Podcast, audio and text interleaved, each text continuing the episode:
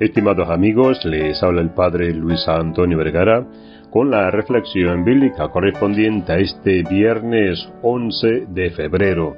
El Evangelio está tomado de San Marcos capítulo 7 del 31 al 37. El 11 de febrero es una fecha que está reservada en el santoral católico para venerar a la Virgen de Lourdes. Es un día en que se rememora una de las avocaciones marianas que se celebran a lo largo del año para honrar a la Virgen María.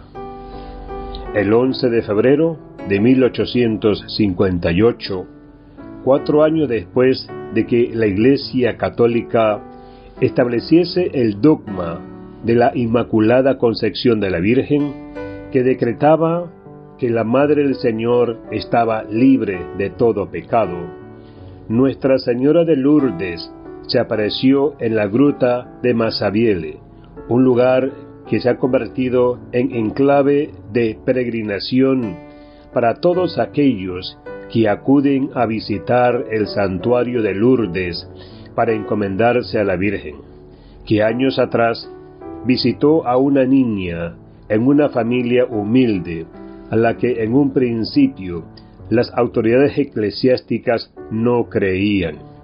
Hasta en 18 ocasiones, la Virgen visitó a Bernadette de Saiborios para asegurarse de que llevase a cabo una capilla en su honor, a la que los cristianos acudiesen en procesión.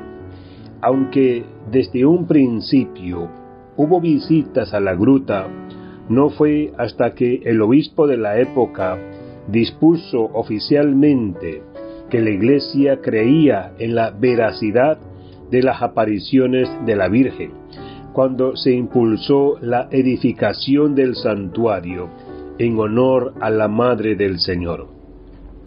La cueva en la que se presentó Nuestra Señora de Lourdes ante Bernadette se prepara cada invierno para la temporada de peregrinación durante la que se organizan congresos a la que pueden acudir los fieles.